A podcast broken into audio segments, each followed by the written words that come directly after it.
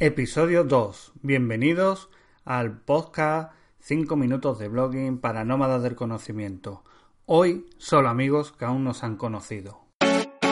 Bienvenidos al podcast 5 minutos de blogging para nómadas del conocimiento. Tu momento zen para aprender sobre WordPress, hosting, herramientas 2.0 y consejos que harán crecer tu negocio online. Negocio online.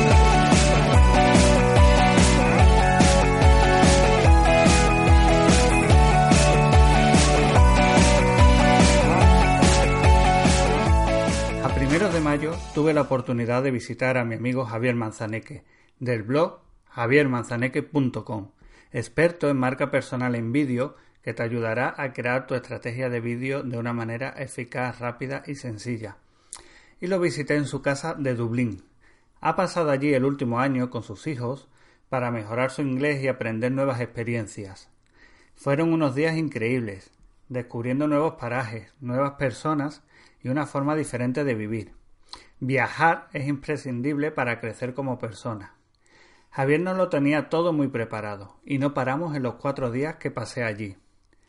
Y en una excursión que hicimos, paramos a almorzar en el pub Johnny Fox, uno de los más antiguos y por cierto bonitos pubs de Irlanda. Aparte de unas costillas enormes, mientras comía me pude fijar en un cartel que decía There are no strangers here, your friend who have not yet met, que traducido de mi inglés mal pronunciado, dice No hay extraños aquí, solo amigos que aún no se han conocido. Me impactó, se me quedó en mi memoria y en mi retina y no pude dejar de hacerle una foto. Porque así me siento yo con mi blog. Tú que me visitas, me escuchas y me dejas tu email para que contactemos, no eres un extraño para mí.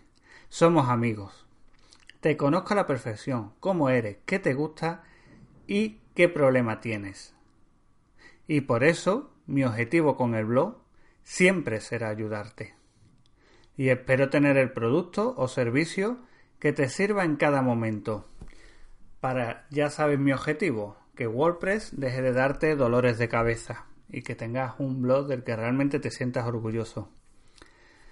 El mismo objetivo tienes que tener en tu propia casa digital, en tu web. Es la famosa regla de las tres P's que nos enseñó en su día Fran Escipión. La primera P, personas. Piensa a qué personas te diriges y define tu lector ideal. ¿Quién es? ¿Qué edad tiene? ¿En qué trabaja? ¿Qué le gusta? ¿Qué visita en Internet?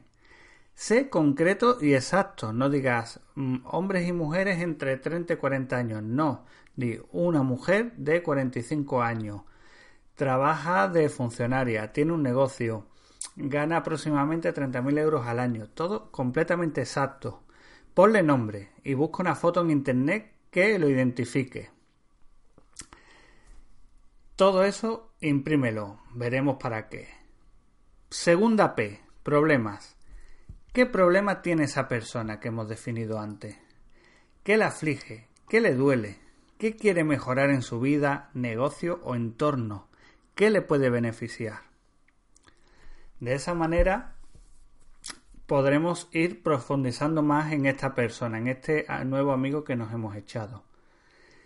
Porque la tercera P es la de producto. ¿Cómo puedes ayudarle? Sabes a quién te diriges y qué problema tiene, así que ya sabes de qué hablar en tu blog, sobre qué escribir, qué mandarle en tu newsletter, qué curso crear o qué servicio ofrecer.